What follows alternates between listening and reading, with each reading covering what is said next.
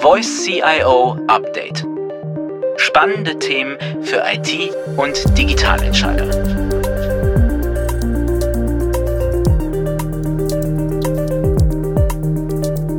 Herzlich willkommen zu unserer Sendung. Heute sprechen wir über das Thema Innovation und ob es Wege gibt, wie Unternehmen leichter zu mehr Innovation kommen können weil es neben den wirtschaftlichen und technischen Aspekten bei Innovationen immer auch um Psychologie geht, habe ich gleich zwei Persönlichkeiten eingeladen, die Innovationen jeweils aus ihrer eigenen Brille betrachten.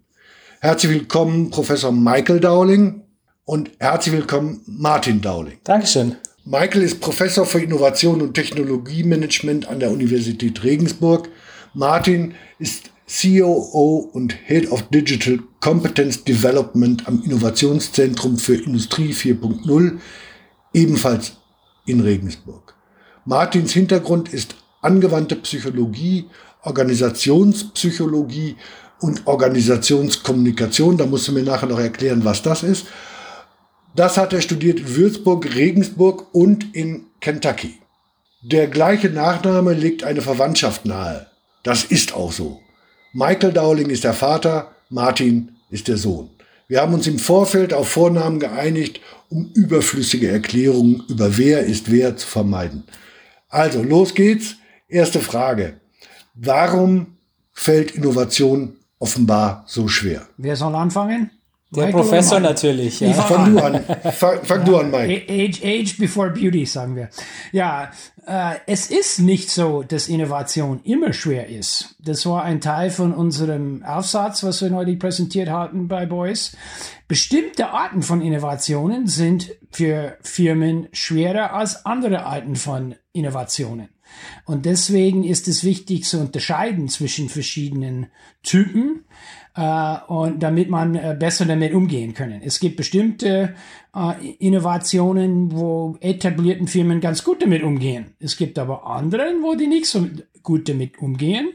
Und gerade diese Arten sind besonders gefährlich, wenn sie sich durchsetzen und können ganzen Branchen zerstören, was in der Vergangenheit schon nicht oft, aber passiert.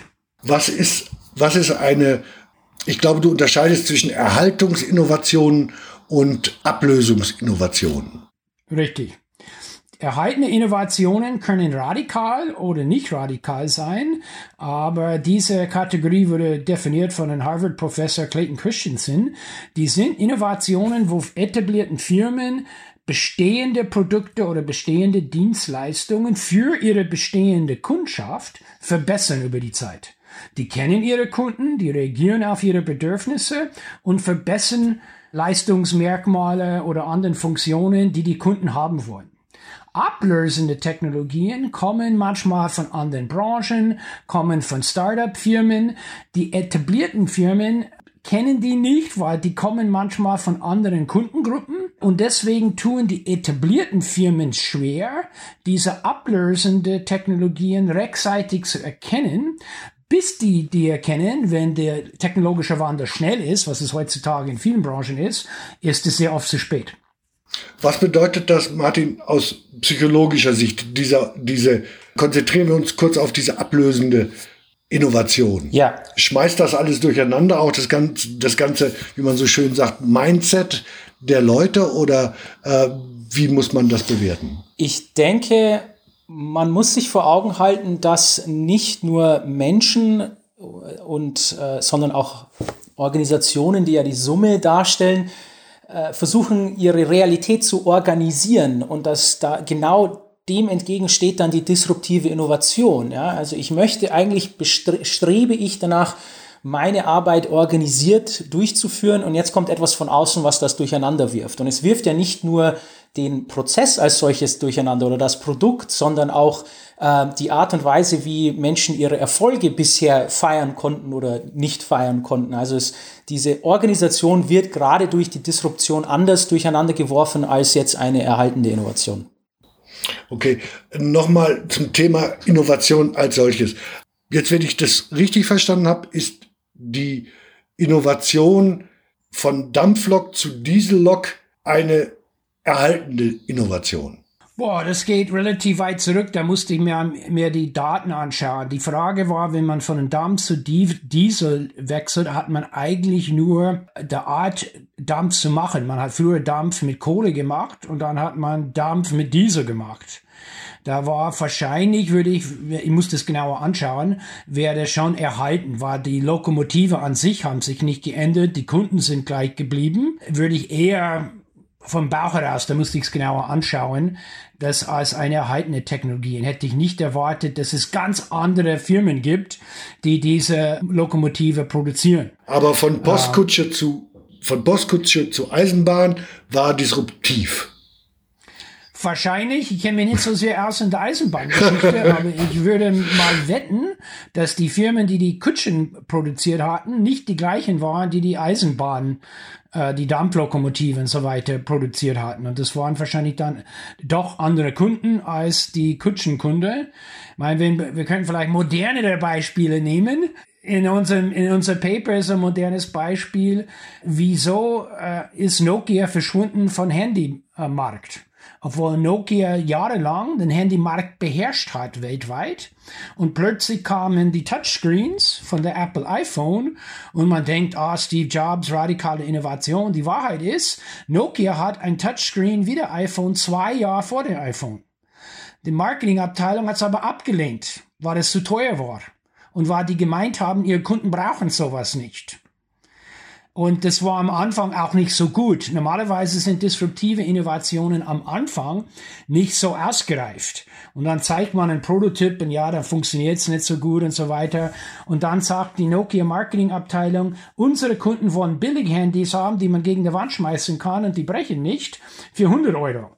Und so ein Touchscreen funktioniert nicht immer so richtig und sollte 800 Euro kosten. Wer will sowas? Niemanden.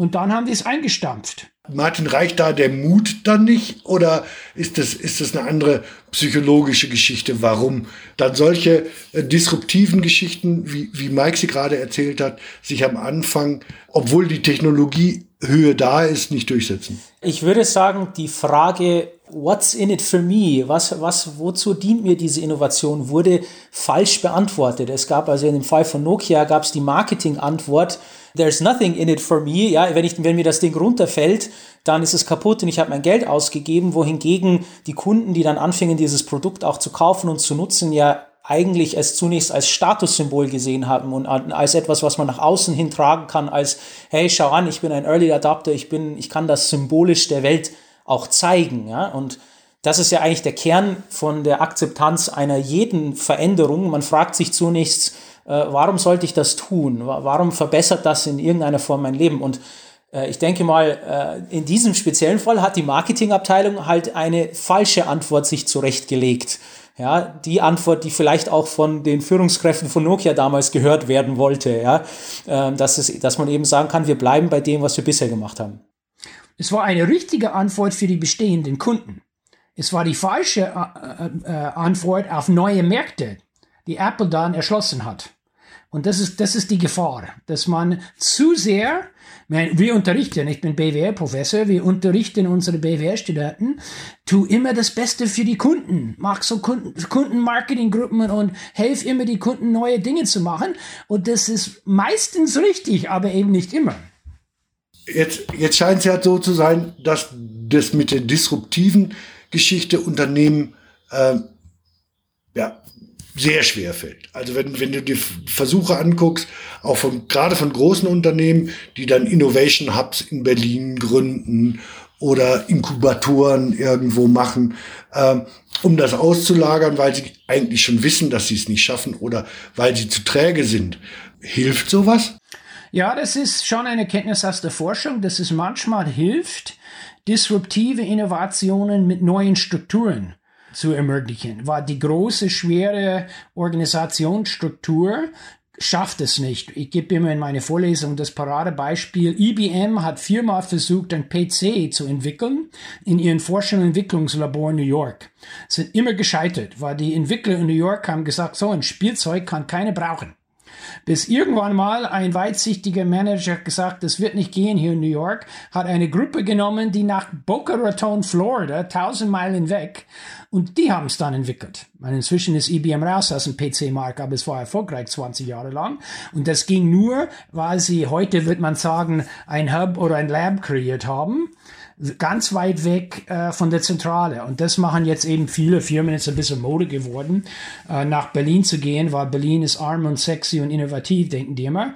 Aber diese Grundidee, dass man manchmal Strukturen schaffen muss, die außerhalb der großen bürokratischen Strukturen kann ganz nützlich sein für große etablierten Firmen. Mhm. Das geht ja nicht nur um Strukturen, Martin, sondern es geht ja auch um die Psychologie, dass du da eine ganz andere Truppe dann zusammenbringst, oder? In so einem, äh, genau, das hat, das hat zweierlei äh, Perspektiven. Die erste ist, selbstverständlich kann man in so einem Hub ganz andere Charaktere einstellen, die äh, vielleicht äh, eine andere Weltsicht mitbringen, die, die noch da mh, einfach ganz neue Ideen an den Tag legen können. Es hat aber auch die andere Perspektive, nämlich durch die Auslagerung von so einem Hub äh, schützt sich auch das Management der eigentlichen Organisation vor äh, einem Fehler. Denn wenn dieser Hub den Bach runtergeht, dann kann man sagen, ja Mensch, wir haben da was ausprobiert und hat nicht geklappt. Aber es war ja dann nicht das eigene Versagen des Managers der Hauptorganisation, sondern man kann man kann die Schuld abwälzen auf eine andere Organisation. Das heißt, in dem Fall hat es auch viel mit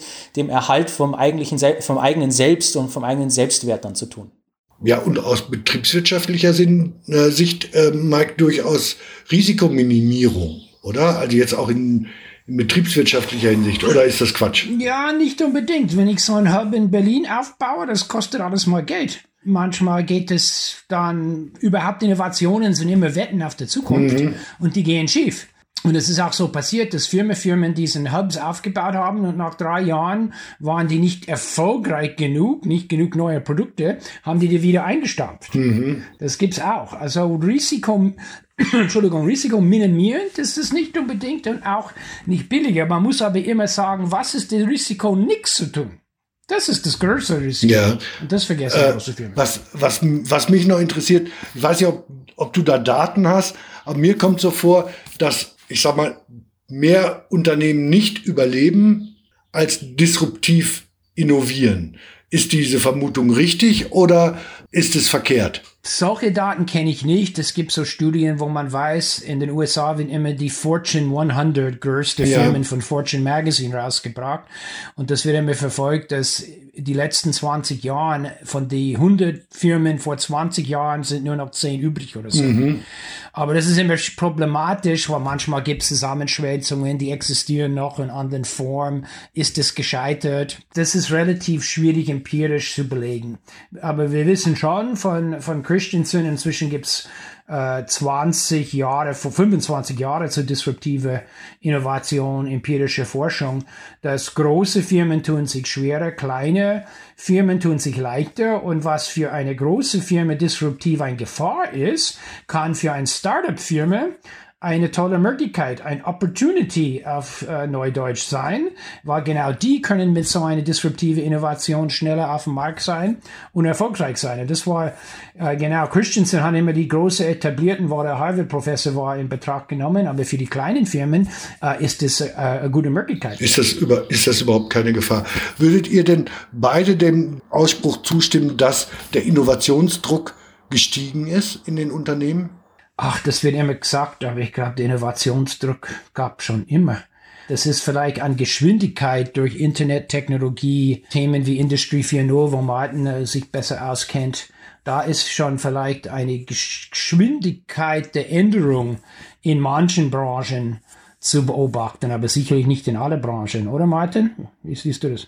In gewissen Teilen könnte man sagen, dass das Spielfeld sich vergrößert hat. Es gibt natürlich mehr Kom äh, Konkurrenz bei fortschreitender Globalisierung der Märkte, ähm, sodass äh, gewissermaßen schon auch mehr Druck in Anführungszeichen steht, weil man jetzt sich nicht mehr irgendwie als, als Europäer vor dem amerikanischen Markt Sorgen machen muss, sondern genauso gut vor dem asiatischen Markt dann äh, Sorgen macht, dass dort ähm, eine Innovation entstehen kann.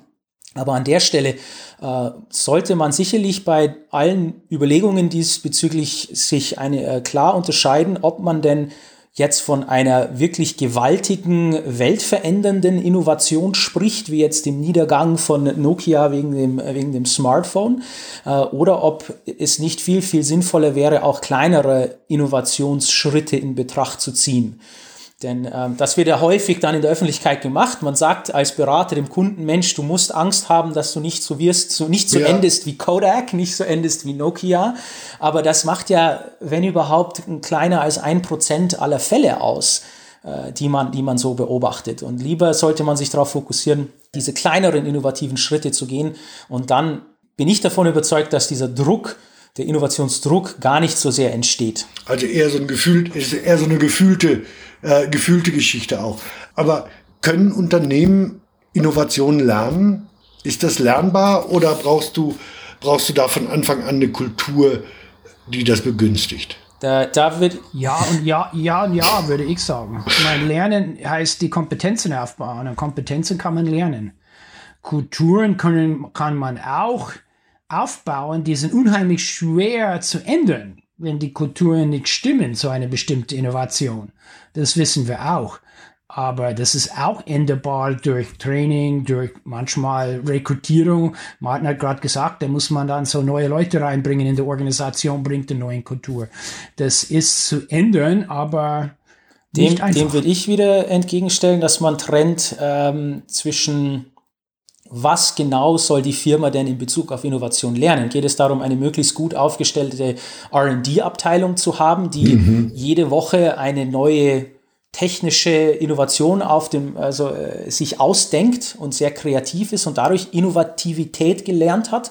Oder geht es eigentlich um die Akzeptanz von neuartigen Prozessen, Technologien, Software innerhalb des Unternehmens, dass es äh, eben viel schneller geht, dass man auf Teams umsteigt beispielsweise, ja? dass man, dass es viel schneller funktioniert, dass die Leute aus dem Homeoffice dann arbeiten können, weil das ist ja letztlich keine Innovation, die man selber erfunden hat, sondern nur, nur eine, die man akzeptiert.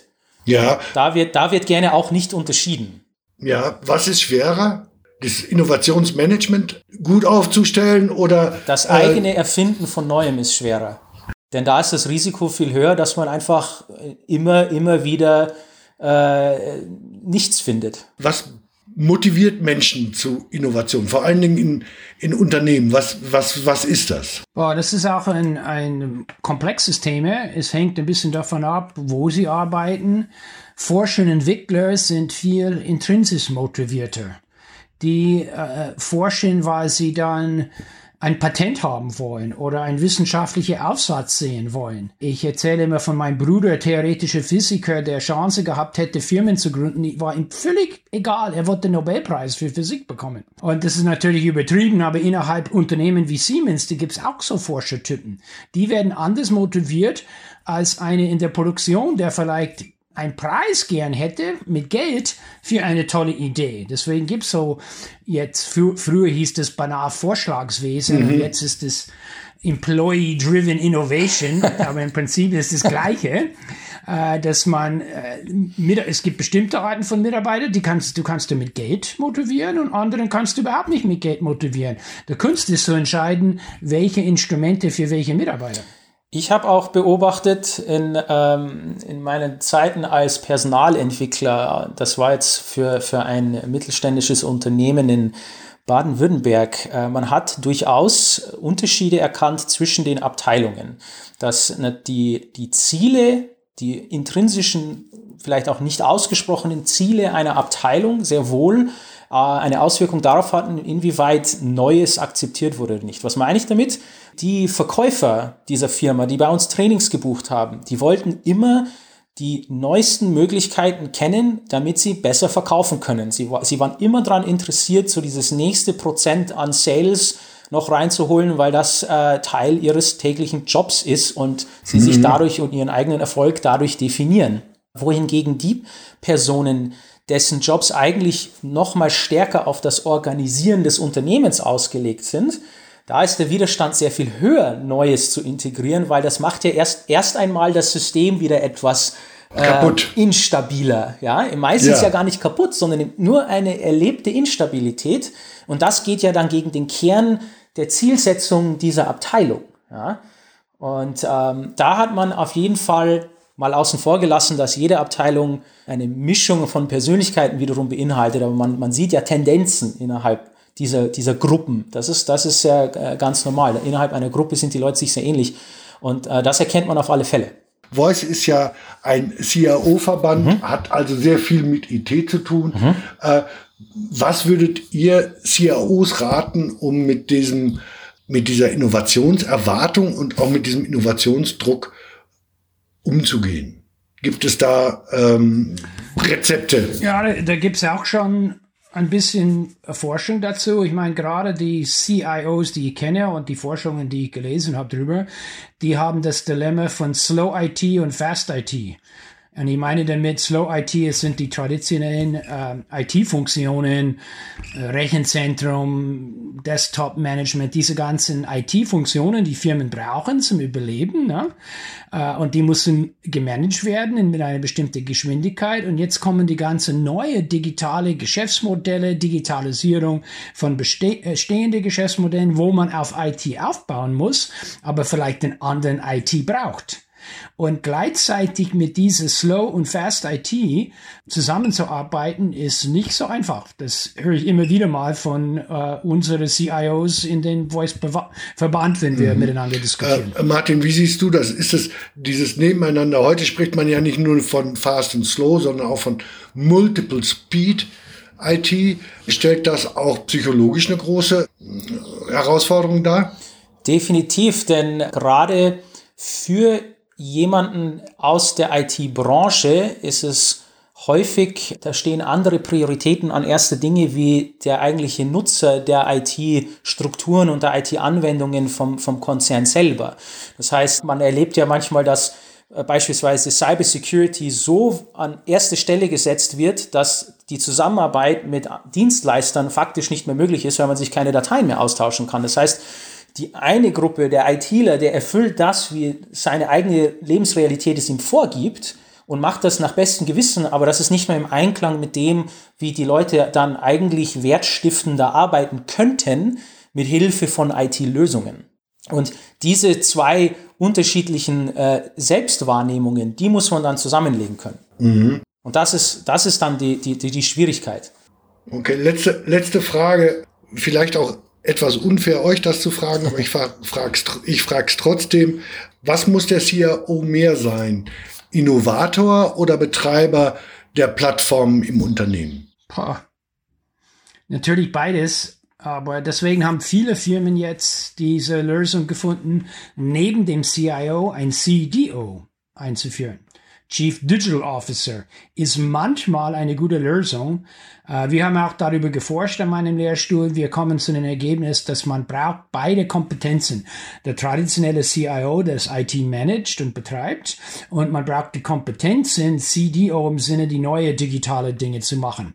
Das können manche und mittelständische Firmen haben gar nicht zwei Personen. Das muss dann einer machen. Aber größere Firmen, sehr erfolgreich, äh, ich weiß von Deutsche Telekom, sehr erfolgreich, gibt es ein CDO und ein CIO, die harmonisch miteinander zusammenarbeiten und das klappt äh, sehr gut. Aber ich kenne andere große Firmen, ohne Namen zu nennen, wo der CIO ein CDO daneben bekommt und er sagt, er kann mich mal, ich kann eigentlich alles. Und dann kommt es natürlich zu Konflikt und irgendeiner geht irgendwann. Martin, du hast das letzte Wort. Mehr, mehr, mehr Innovator oder mehr Betreiber? Der CIO, wenn er sich nicht mehr Kompetenzen für die Anwendung von Digitalthemen aneignet, dann wird er in der Betreiberrolle verweilen. Ob er will oder, ob er will oder nicht. Also wenn, ob er will oder nicht. Wenn, wenn du äh, im digitalen Feld spielen willst, dann musst du dir auch die Kompetenzen aneignen und die angestammte CIO-Rolle verlassen. Korrekt. Oder jemand dazu. Oder jemand dazu. Das war, mein, das war mein Argument. Manche Firmen sagen, okay, wir holen jemanden dazu. Und da haben wir jemanden, der parallel arbeitet. Das kann gut gehen, aber das kann auch schief gehen. Hängt wieder von der Psychologie, von den Menschen ab. Okay, dann bedanke ich mich bei euch beiden für das angenehme und wirklich spannende Gespräch. Bis demnächst hoffentlich. Danke dir, Christoph. Mach's gut. Dankeschön. Sehr vielen Dank für das Gespräch, die Herren Dowling. Und auch Ihnen, meine sehr verehrten Damen und Herren, vielen Dank für Ihre Aufmerksamkeit und hoffentlich bis zum nächsten Mal. Unsere Podcasts finden Sie auf iTunes und auf Spotify und natürlich auf unserer Webseite. Also bleiben Sie uns gewogen und bis dann. Tschüss, Ihr Christoph Witte.